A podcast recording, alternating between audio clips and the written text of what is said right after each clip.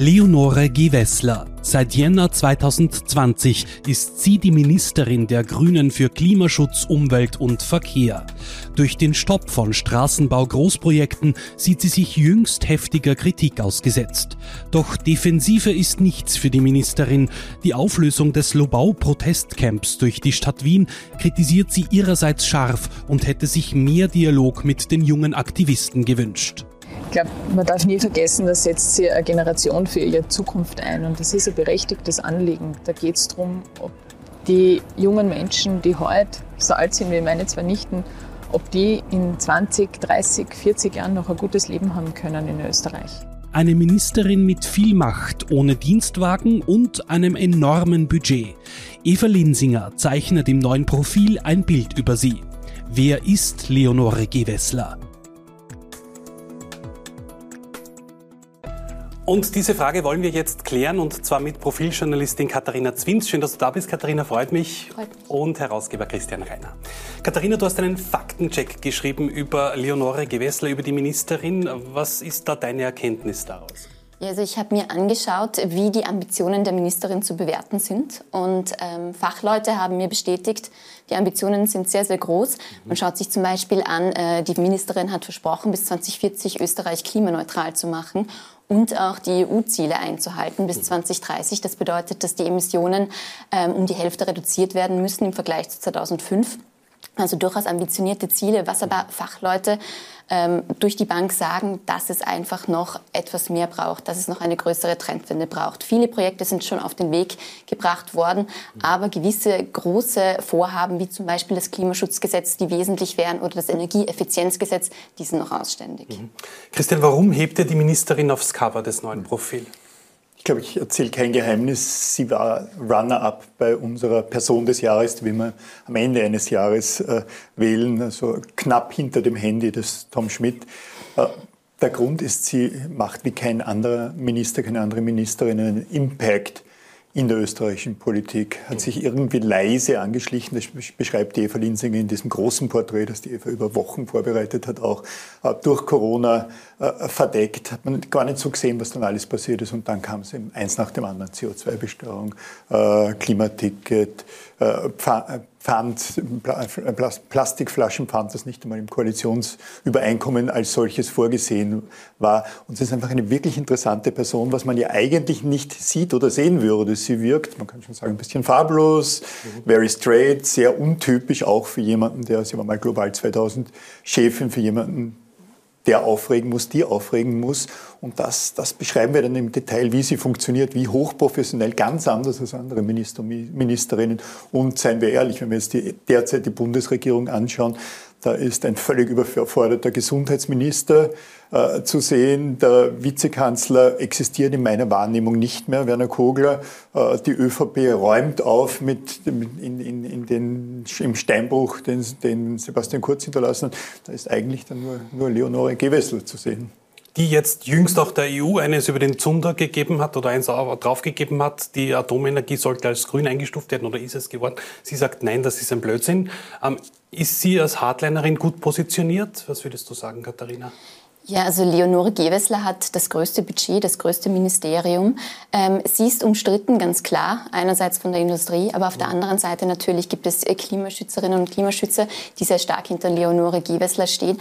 Aber etwas, was man ähm, sowohl in der Industrie, aber auch bei der Opposition bzw. beim Koalitionspartner sieht, was sehr geschätzt wird an Leonore Gewessler. Das ist schon angesprochen, ihre faktenbasierte Arbeit, ihre sehr zielstrebige Arbeit und ähm, was wir auch sehr stark gemerkt haben, ist, dass sie einfach äh, auch nicht, scheu, nicht davor scheut, anzuecken, dass mhm. sie für ihre, für ihre Projekte kämpft und da auch manchmal Umwege geht. Ist es da erkennbar? Sie war ja schon äh, auch in ihrem jüngeren Alter als Aktivistin tätig. Mhm. Jüngeres Alter, Alter spannend. Ich, ich möchte nicht auf das Alter anspielen, aber ähm, zieht sich das jetzt auch in Ihrer Arbeit fort, also dass sie da wirklich auch oft den steinigen Weg geht? Merkt man das? Man merkt es eben nicht, aber aber sie tut es, aber sie arbeitet natürlich nicht, nicht mit, äh, mit den Mitteln, die man bei Global 2000, bei Greenpeace oder sonst irgendwo äh, verwendet hätte. Sie kam nicht mit einem Greenpeace-Schiff die, die Donau oder alte Donau entlang, um dann dort irgendwie äh, zu protestieren gegen, gegen die Entsetzung des, des, des Besetzungscamps dort. Äh, wirklich, wirklich spannend ist ja, ich habe mehrfach geschrieben, eigentlich ist eine Regierung zwischen Konservativen, wo das Kapital ist, die Industrie und das Geld, und auf der anderen Seite, wo die Revolutionäre sind, wo die Fantasie sind, also die Grünen, das Einzige, was die Welt retten kann und das, was die Katharina angesprochen hat, äh, verändern kann, nämlich äh, die Zukunft und die, die, die, die, unserer Kinder und die Lebenswürdigkeit Österreichs, des Planeten. Also im Prinzip ist diese Regierung ideal dafür geeignet. Es wäre viel schwieriger, gegen das Kapital zu arbeiten, um es mal so zu nennen. Also eine Rot, meinetwegen Ampelkoalition Rot, Neos, grüne Regierung würde ständig gegen die Industrie äh, kämpfen. So aber müssen die sich finden. Und es kommt Wolfgang Hesun, der Generaldirektor von Siemens Österreich vor, der sehr deutlich macht, wie groß die Schwierigkeiten sind, die er, aber die Industrie insgesamt mit Leonore Gewessler haben, weil das natürlich zum Teil Fantasieprojekte sind oder fantastische Projekte sind, die viel Geld kosten, die auch nicht unbedingt jetzt im internationalen Gleichklang passieren, als Österreich in manchem weit vorne, in den Zahlen manchmal auch äh, weit hinten, dass die Industrie das nicht angenehm sein kann, ist schon klar. Und bei dem Faktencheck, den ihr da gemacht habt, den die Katharina gemacht hat, kommt ja auch irgendwie raus, dass die, die Ansprüche Ansprüche oder das, was sie sagt, also bis 2040, 2030 kaum machbar ist, kommt auch im großen Porträt vor. Andererseits würde man nicht so weit übers Ziel hinausschießen, dann wäre das Ergebnis ja äh, weit hinter dem Ziel, das man nennt und dann erst, erst recht zu wenig. Das heißt, es ist ja notwendig, dass eine Ministerin, grüne Ministerin da Ziele steckt, die eigentlich nicht erreichbar sind. Schauen wir mal auf 2021 zurück. Ähm, Klimaticket, Ökostromgesetz, also durchaus Erfolge für Sie. Aber was sind denn jetzt noch so wirklich die, die, die großen Brocken, die auf Sie warten, wo es auch ein bisschen schwieriger werden wird? Ja, also das ist ein Vorwurf, mit dem sie sich öfters konfrontiert sieht, einfach Symbolpolitik ein wenig zu betreiben, weil das mhm. Klimaticket sicherlich die äh, populärste Maßnahme ist, natürlich etwas, was man sofort sieht. Man kann mit dem Ticket günstiger in andere Bundesländer reisen und so weiter. Aber große Dinge sind weiterhin ausständig. Ähm, zum Beispiel, das habe ich vorher schon angesprochen, das Klimaschutzgesetz. Mhm. Das ist ein Gesetz, das NGOs äh, schon lange fordern. Das alte Gesetz ist abgelaufen, das den Weg auch zur Klimaneutralität stecken soll. Die Kritik von NGOs zum Beispiel ist da auch von Klimaschutzorganisationen dass wir uns ein wenig im Blindflug befinden, wie wir denn die Ziele überhaupt erreichen wollen.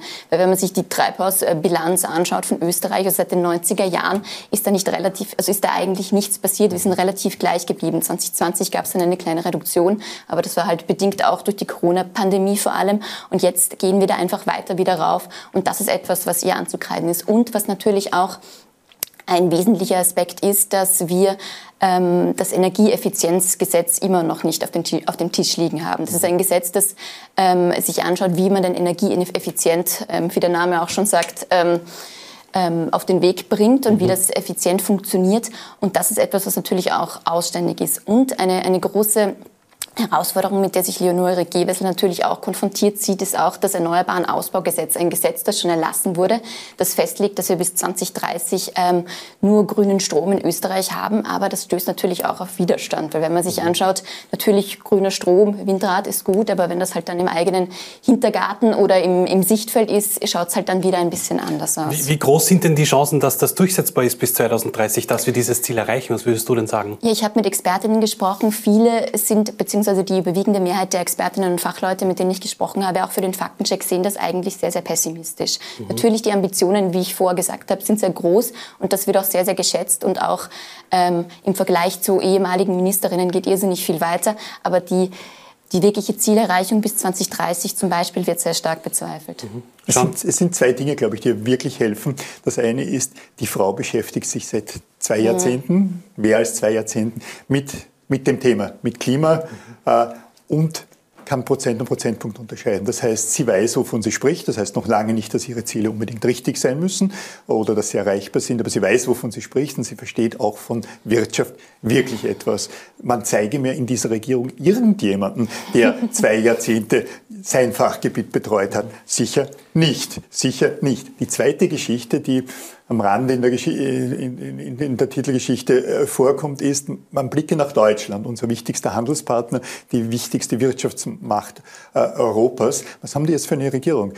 Da ist der Vizekanzler, hat ein Amt, also Habeck ein Amt, das sehr ähnlich dem ist von Frau Gewessler, ein Wirtschaftsminister, der auch, auch die Umwelt äh, betreut. Das heißt, dort eine Regierung, wo die Grünen in einer ähnlich starken Funktion sind äh, wie in Österreich. Und das kann natürlich helfen, weil Österreich alleine strandet da sehr schnell, aber der Schulterschluss mit dem, mit, mit dem großen Bruder oder auch mit der großen Schwester, das kann natürlich jetzt schon helfen und etwas auf den Weg bringen, wo Österreich sonst als solches und damit die Grünen und damit äh, Leonora Gewessler vielleicht verloren gewesen wären.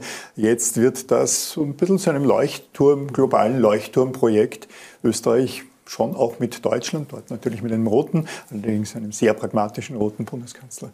Schauen wir noch kurz zum Schluss auf die Person Leonore Gewessel. Ich habe es im Beitrag schon angesprochen, kein Dienstwagen. Sie ist nach Glasgow zur Klimakonferenz auch mit dem Zug angereist.